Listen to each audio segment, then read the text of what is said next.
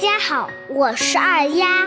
今天我们继续来一起学习《三字经》，我们接着往下读：古今史，全在兹；在治乱，知兴衰。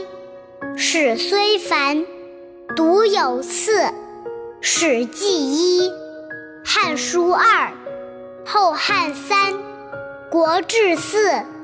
兼正经，参通鉴，读史者，考实录，通古今，若亲目。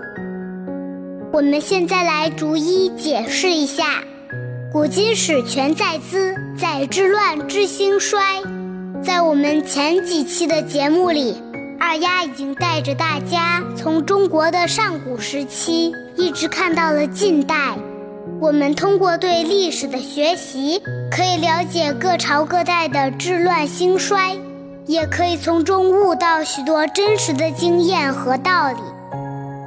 史虽繁，读有次；《史记》一，《汉书》二。这句话的意思是说，记载历史的书籍虽然繁杂，但是我们可以顺着时间的顺序，由远到近，依次往下读。先读《史记》，然后读《汉书》，后汉三国志四，兼正经，参通鉴。接着我们可以读《后汉书》，最后读《三国志》。读的同时还要参照经书，参考《资治通鉴》。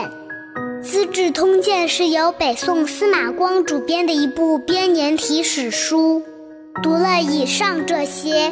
我们就可以更好地了解历史上各朝各代的兴衰存亡和更替。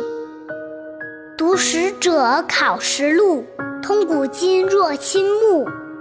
这四句话的意思是说，我们研究历史，还要更进一步地去翻阅资料，探究古往今来历史事件的前因后果，就像是自己亲眼所见一样。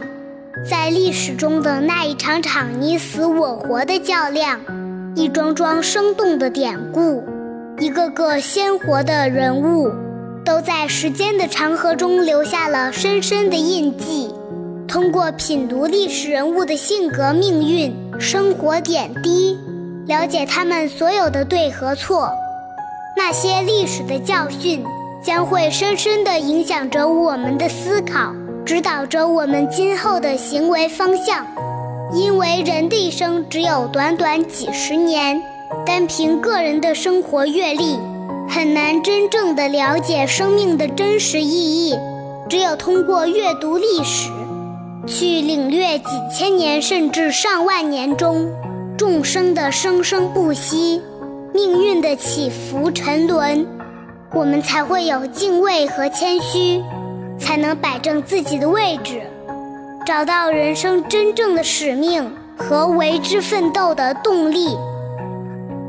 时间过得真快，今天就到这里，更多精彩请关注我的微信公众号“二丫讲故事”，我们下期再见，拜拜。